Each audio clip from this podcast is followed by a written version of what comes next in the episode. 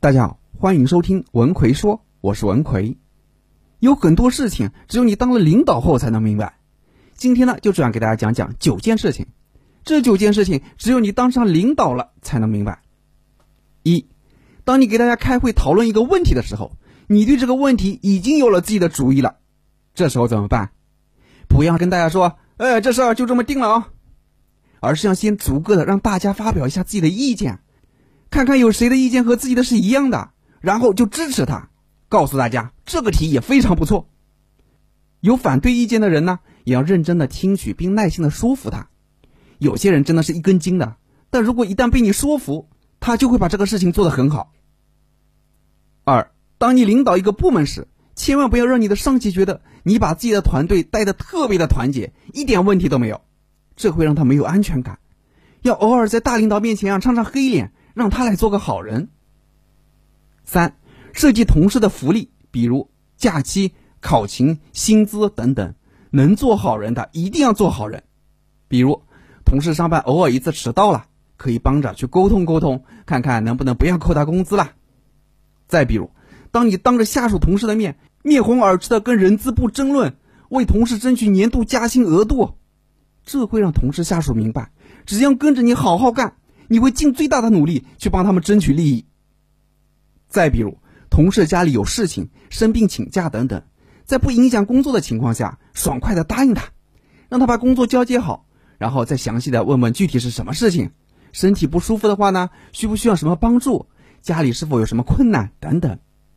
这样的举动会让同事心里暖暖的，觉得你真是个好领导。有些人可能会说：“哎呦，你这心机也太重了吧？”这其实不叫心机，这叫作为领导要让员工放心的去把工作做好。至于其他的，我这个领导会帮你们争取到的。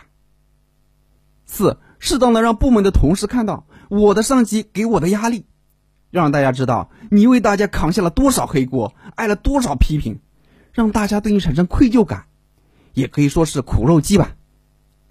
五，涉及工作一定要有原则和底线，要做到公私分明。平时可以打打闹闹活跃一下气氛，开开玩笑也可以，但一旦涉及到工作，一定要一脸严肃的对待，绝对不能有半点嬉笑。六，高处不胜寒。越往上走，意味着身边的朋友会越来越少。你要学会克制自己的感情，不能随便的向同事、下属吐露自己的心事，哪怕是穿一条裤子的哥们儿、死党、心腹都不行。职场水很深，想要保护好自己，你就要控制好自己的嘴巴。七，看人要准，你手下能用的就两类人，能指使的和能收买的，其他的都是老弱病残孕。当然，这个老弱病残远是加引号的，这些人啥也指望不上。能指使的是指你知根知底的心腹，能力不需要拔尖，够用就行，但在关键的时候靠得住啊。能收买的是指能力非常强悍的干将，但心不和你在一条路上，今天能给你干，明天转身就可以给别人干。至于其他老弱病残孕，在国企央企啊，你是拿他们没办法的，控制好不产生负面的影响。不给你带来麻烦就行了，但如果发现他会制造麻烦，就必须及早处理掉，哪怕有后台有关系，不处理的话，只会给你带来无穷的后患。八，心腹犯了错，公开场合可以批评，这是给你树立威严的手段，甚至可以发火，这是你唯一能发火的机会。但私下呢，要对他进行补偿，甚至是提拔。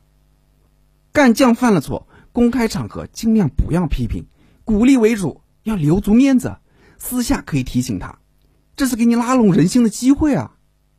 老弱病残孕犯了错呢，不要在公开场合批评他们了。你批评一次就埋一个雷，万一对方犯愣，你就下不了台了。你作为领导，收拾下属的机会多得很，不要硬来。九，对下要宽容，对上要听从，对平级单位和部门一定要狠要凶，要给手下撑腰。你的人不窝囊，不受委屈，你的威望就出来了。好了，今天就先给大家讲到这里，希望对你有所帮助。最近总有学员问我，张老师，我在职场中总是因为不会说话而吃亏，一开口就紧张，一说话就冷场，害怕和领导说话，结果埋头苦干还不受待见。同样是员工，那些伶牙俐齿的都升职加薪了，而自己却还在原地踏步，怎么办？针对在职场上缺乏说话能力的这种情况，我在最近出了一个职场口才三十六招，让你搞定领导、超越同事的课程。主要就是教你如何在职场说话，如何把话说好，让同事喜欢你，让领导器重你。想学习这个课程的朋友，可以微信搜索我的公众号“文奎说”，然后在公众号里回复“职场”就可以了。我在微信公众号“文奎说”等着你。